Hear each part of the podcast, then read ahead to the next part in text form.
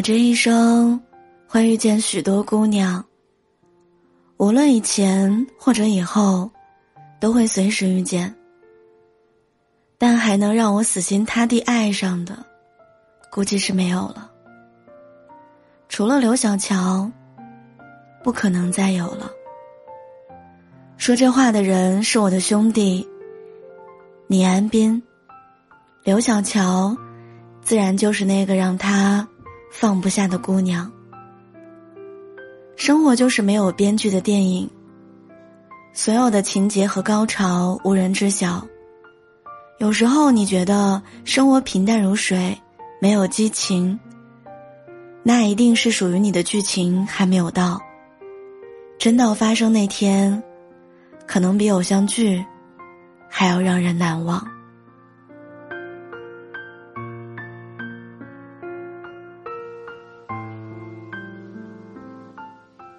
这个故事要从四年前说起。当时的倪安斌刚大学毕业，同寝兄弟都打算去外地发展，把他也叫上了。他也觉得应该趁着年轻出去走一走，毕竟哈尔滨这座冬天比夏天还要长的城市，也待够了。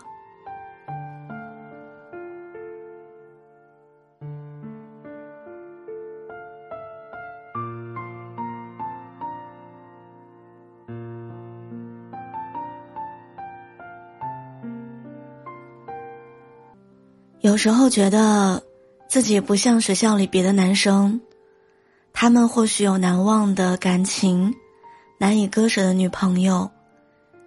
大学四年，年斌的生活就像一张白纸，安静的躺在地上，就连被人踩一脚的机会都没有，平凡的可怕。有些事情是需要做出改变了，至少得换个地方，当白纸吧。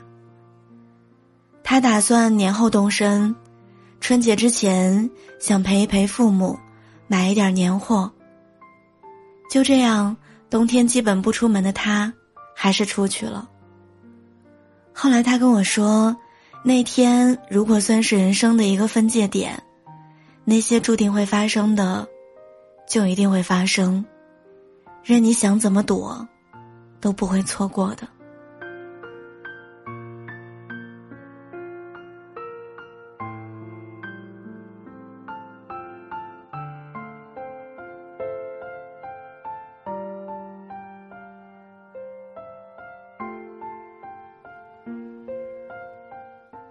其实说来也奇怪，本来这次出门是安斌的父母要去的，安斌的爸爸可能看他在家待烦了，就让他出去走一走。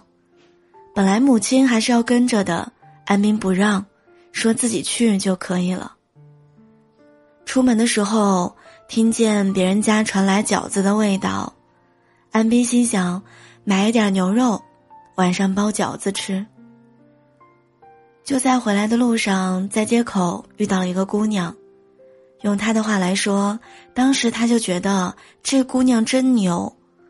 哈尔滨零下三十八度的天气，就穿了一个 T 恤配牛仔裤。姑娘手里拿着五串糖葫芦，翻了几分钟钱包，最后发现没有带钱。年斌一直是我们这帮朋友里出了名的大善人。持家有道，好青年。他几步走过去，问人家多少钱，掏钱付账走人，头都没有回。后来我问他：“你当时怎么一句话没说就走？”他说：“我要是再留下，估计就得脱衣服给他了。”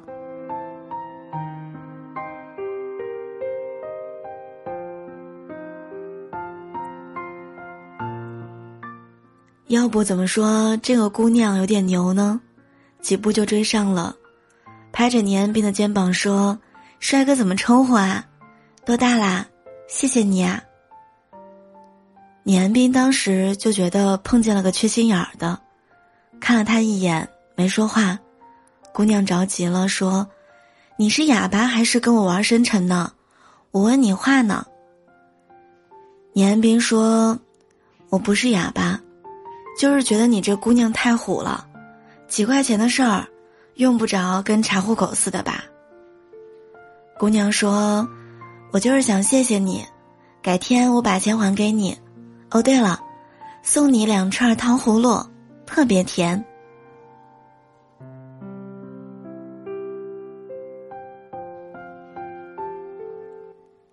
还没等倪安斌说话，糖葫芦就塞到了他手里。倪安斌刚想说“我不喜欢吃这东西”，可是姑娘转身就跑了。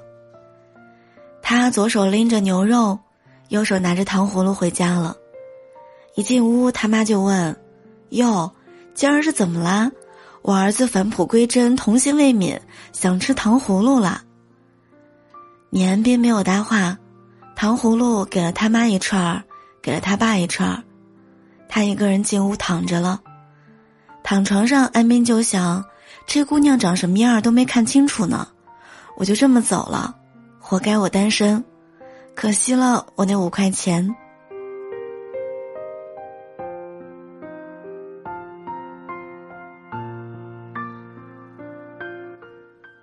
一个男人最珍贵的品质只有一个：深爱一个女人。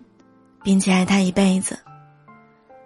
事情就这么过去了，安斌陪着父母踏踏实实的过了年，平时也出来跟我们几个喝酒聊天儿，晚上的时候去中央大街看冰灯。看着路上的人都是成双入对的，安斌心里也不是很落寞。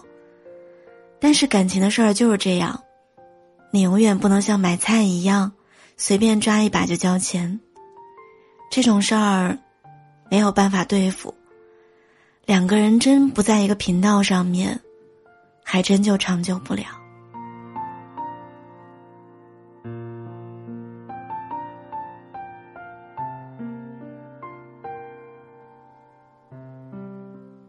再后来的事儿，安斌没有再想过。哈尔滨虽然说是一个省会，但也不小。两个萍水相逢的人能再遇见，但不见得分开之后再重逢。这种概率比买彩票也高不了多少。可是该遇见的人，总会遇见的。初三的时候，安斌去给亲戚们拜年，在一个小区门口碰见了他，一个人蹲在地上，肩膀微微颤抖，光凭那个背影，安斌就认准是他了。他走了过去，用手轻轻碰了一下他，问他怎么了。姑娘慢慢抬起头，暗淡的目光一点点明亮起来，很是惊讶。没想到能在这儿碰到你呀，你还记得我吗？你还欠我五块钱呢。姑娘一抬头，吓坏了他，满脸的泪痕，一直看着他，也不说话。你怎么了？怎么还在哭？啊，钱我不要了，我开玩笑呢。刘小乔被他这句话逗笑了，笑中带泪，特别好看。李安斌说，他从来没有见过一个姑娘哭着笑还能这么好看的。我当时还跟他说：“你真的很酸，东北爷们儿还能这么酸。”安斌说：“你是没有见过。”就像你没有见过月亮的时候，月亮不会因为你而没见过它，就不亮了。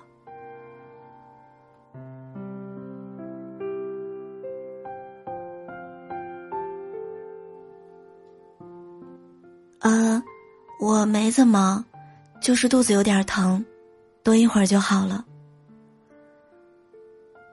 安斌说：“那怎么能行呢？这么冷的天儿。”没病也被冻坏了，走吧，前面不远就是我家，去我家坐一会儿吧。我们后来都说，听说过年拜年给红包的，也听过过年交好运的，但就是没有听过还能在大街上捡女朋友的。可安斌就这么捡了一个女朋友回家。进屋之后，他妈吓了一跳。安斌念了四年大学，愣是没有处女朋友，他妈可是急坏了。看见儿子领一个姑娘进屋，当然是很开心，连问都不问，满脸笑容就迎上去了。刘小乔也是聪明的，一口一个阿姨叫着，一口一个叔叔喊着，把两个长辈都哄得那叫一个高兴。嗯，现在想来，比安斌考上大学还要高兴。聊了一会儿，他爸妈互相使了一个眼色，说：“安斌啊，你四姨还叫我们去打麻将呢，我跟你爸先去了，你呢，好好招待人家，厨房有水果。”洗一洗，给人家吃啊。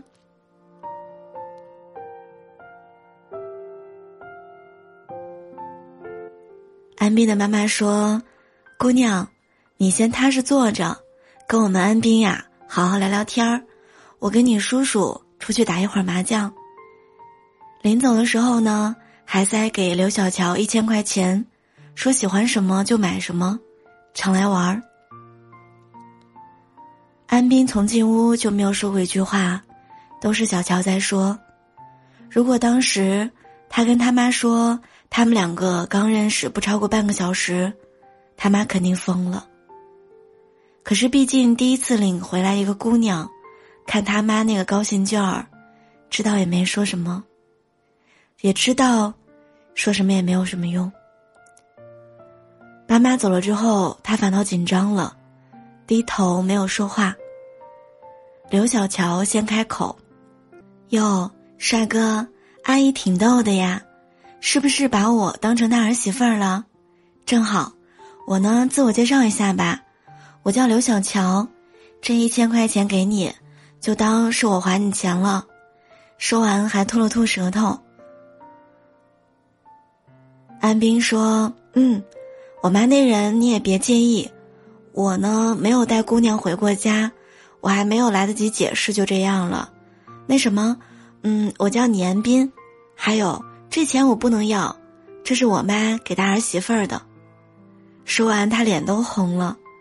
那个小乔，你要是没有什么意见，这个钱你就收下吧，咱们两个接触接触呗。小乔说：“成啊，我没意见，看在阿姨的份儿上，还有你请我吃糖葫芦的份儿上。”两个人关系就这么定了下来，在我们圈里，这绝对属于传奇了。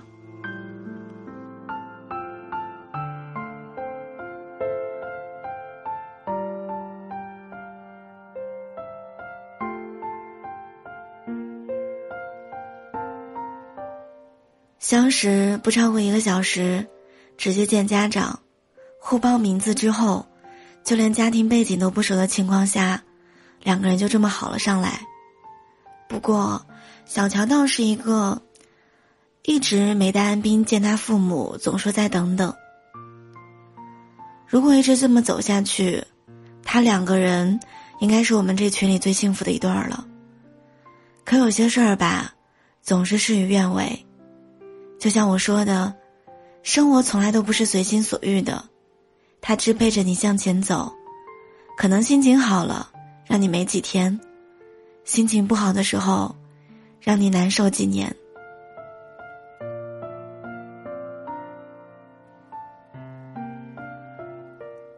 那一段时间，他们两个人如胶似漆，走到哪儿都是黏黏糊糊、十指紧扣、双目传情的，经常恶心的我们不要不要的。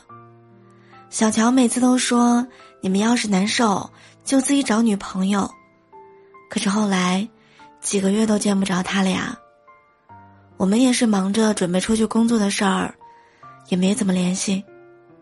直到有一天，安斌给我打电话，声音嘶哑的说：“出来，陪我喝酒。”听他的语气，我当时就觉得，事情没有那么简单。他从来不这样，至少，他从来没有主动叫过我喝酒。我也谁也没有打招呼，就去了。后来想想，是对的。我下了车，看见站在饭店门口的他，顶着乱糟糟的头发，胡子也没有刮，见我来了，一句话也没说，转身就往饭店走了。我也跟着进去了。酒过三巡，菜过五味，我还没有问，他终于肯开口说了。小乔不见了，留下了一封信。他把信推给我，我当时迟疑着没有看。他说：“你看吧，没谁能说，除了你。”信的内容是这样的：安斌，你看见这封信的时候，我已经飞到另外一个城市了。这几个月的相处。让我觉得你就是上天送给我的礼物。你从来不问我不说的事儿，你也无条件的相信我。有些事儿不说，反而安心。是啊，我会安心，可我如何让你安心？你一定不知道，我们第一次见面那一天，我为什么穿那么少，就站在街上。我不是疯子，也不是臭美。半个小时前，我跟我妈吵完架，她让我滚出去，我衣服都没有来得及穿就走了。我妈，在我初中那一年去世了，后来跟我吵架的是我后妈，平时待我算不错，可自从她生了一个儿子，我爸就再也不管我了。年前有一回高烧，去医院输液，查出我得了尿毒症。那天吵架。是他再也不想给我拿钱治病了。路过街角，突然想吃糖葫芦。因为小时候每次难过的时候，我妈就会给我买糖葫芦，可是我忘了带钱。然后你就像拯救我的天使一样，就那样出现了。我这一生遇见过很多姑娘，能让我死心塌地爱上的，除了刘小乔，不可能再有了。安斌啊，你一定要原谅我，我没有告诉你，就是不想让你担心。我可能已经没有时间陪你了，有些事情不应该让你替我承担。你还有很好很好的未来，你别担心我，我不会想不开，我会很努力的活着，我会赚钱透析。我会赚钱换肾，但我不知道要去哪里。但你要相信，当我后半生的时间足够陪你走下去的时候，我就会回来的。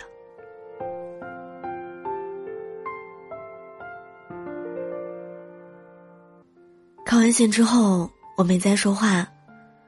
我不知道该怎么安慰安斌，也不知道。该如何劝他放手？这种时候说让一个人放手，是最不要脸的行为吧。安斌不是没有找，可当一个人想要消失的时候，太容易了。只要把周边所有的联系方式全部换掉。更何况，安斌连小乔的家都不知道在哪儿。小乔也从来不让安斌送他回家，都说自己能回去，让他别担心。我走的时候，安斌跟我说，他会等他回来的。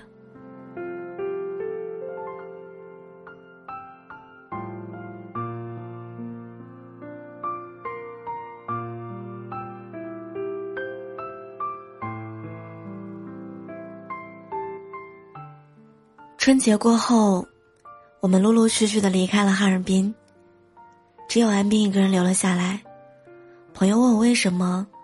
我说，他可能不太舍得这座寒冷又温暖的城市了吧？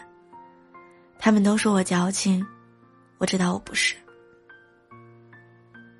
时间过得一点都不慢，数着日子过的时候，就会觉得岁月漫长。可真要回头看的时候，不是一晃许多年，而是弄丢了许多人了。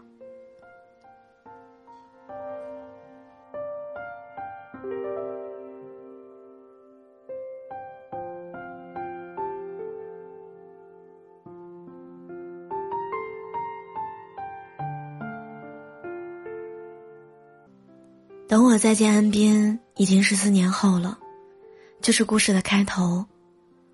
我回来参加朋友的婚礼，安斌跟我说的那段话。我这一生会遇到很多姑娘，无论以前或者以后，都会随时遇见。但还能让我死心塌地爱上的，应该没有了。除了刘小乔，不可能再有了。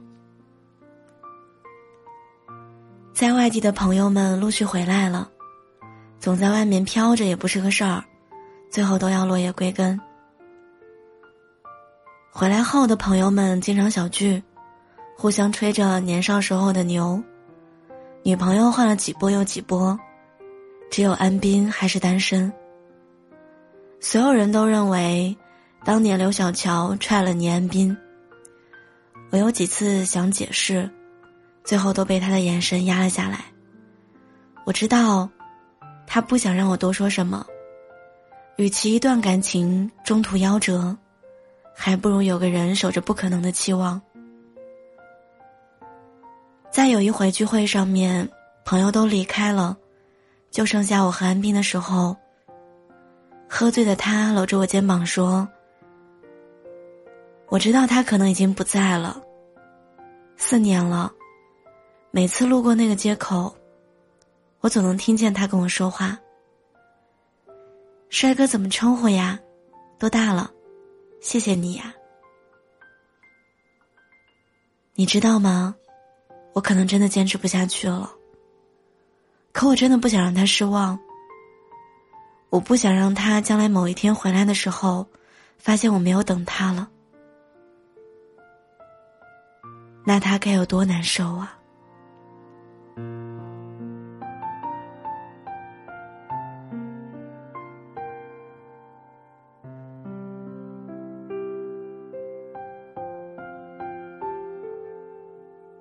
就当我打算安慰他的时候，有一个身影闪了进来。屋外的冷空气和屋子里面的温暖交替着，让我的眼镜上蒙了一层薄薄的水雾，看不清是谁，只听见一句话：“帅哥，这是欠你的五块钱。”没错，刘小乔回来了。没有人知道他是怎么找到这家饭店的。我只记得喝醉了的安斌愣了很久，站在刘小乔面前。我擦着布满水雾的眼镜，笑着推了一把安斌，然后找了一个角落坐了下来。安斌没有说话，刘小乔微笑的看着他。后来安斌哭了，像一个小孩一样，跪在地上抱着小乔一顿好。说你干嘛去了？怎么才回来？给我一个电话也行啊！我要是结婚了，你可怎么办？小乔像抚摸儿子一样，拍拍安斌的头说：“乖，起来了，大家都看着呢，丢不丢人？”我我不走了，我再也不走了。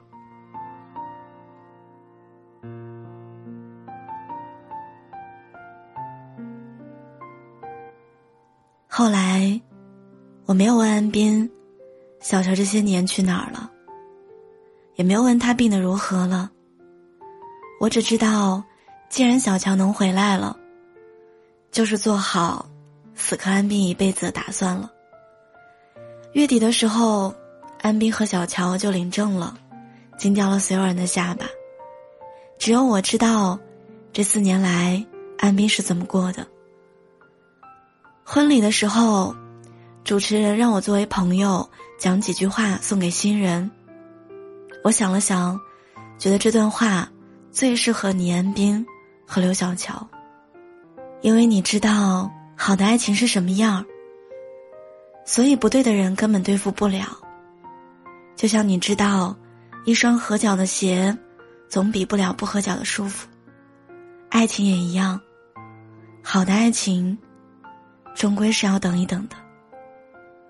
好的爱情很简单，在你爱对方的时候，对方也刚刚好爱着你。想找一个温暖的人，无需身骑白马，无需半点而来。只希望在某一个午后遇见一个人，可以让尘封的心突然温暖。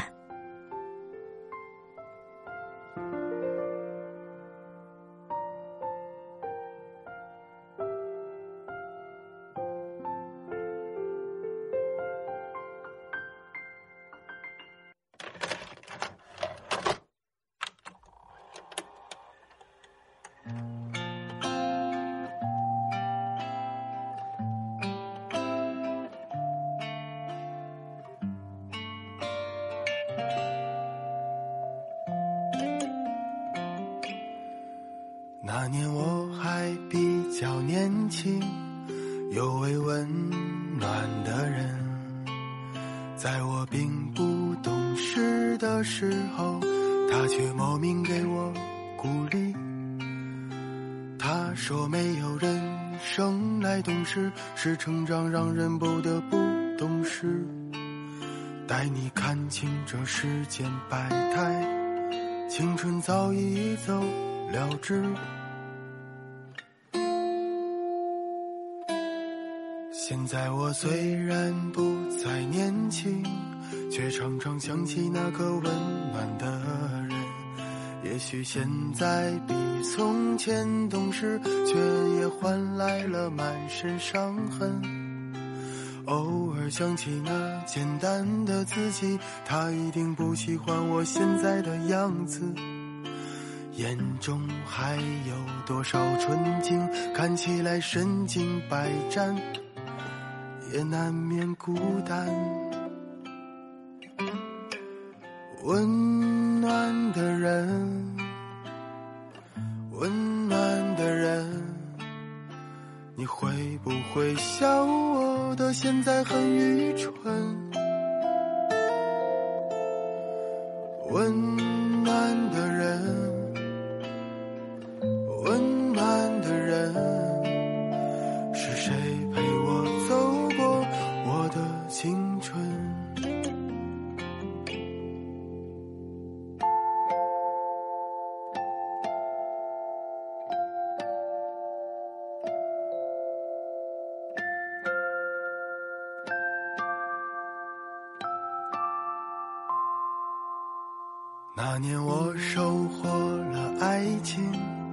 有位温暖的人。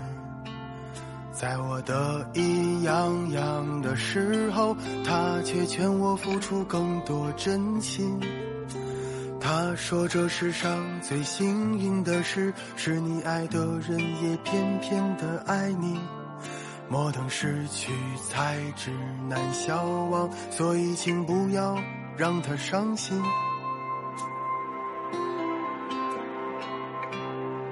现在我早已不懂爱情，却常常想起那个温暖的人。比起天长地久的事情，我更想让生活变得宽裕。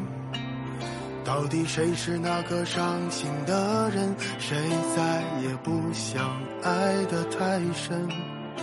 最怕的是坚强了太久，却还会想他。在某个清晨，温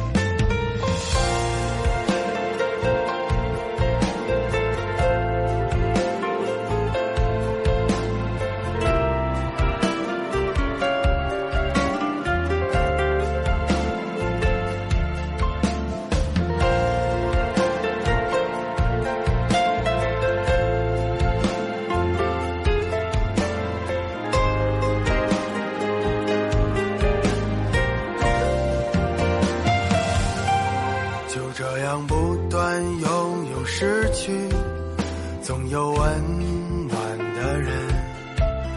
当我不知未来在哪里，他笑着对我说：“坚持下去。”我们都要好好照顾自己。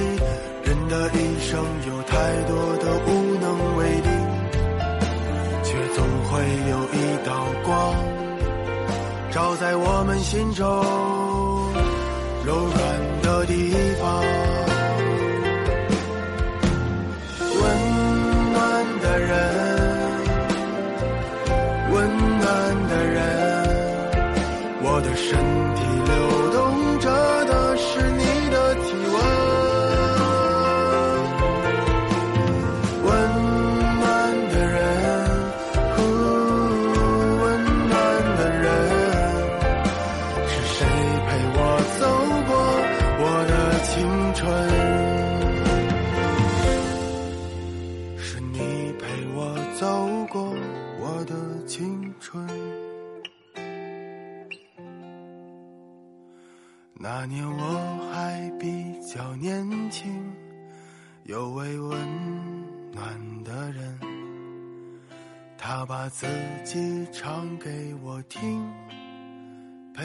陪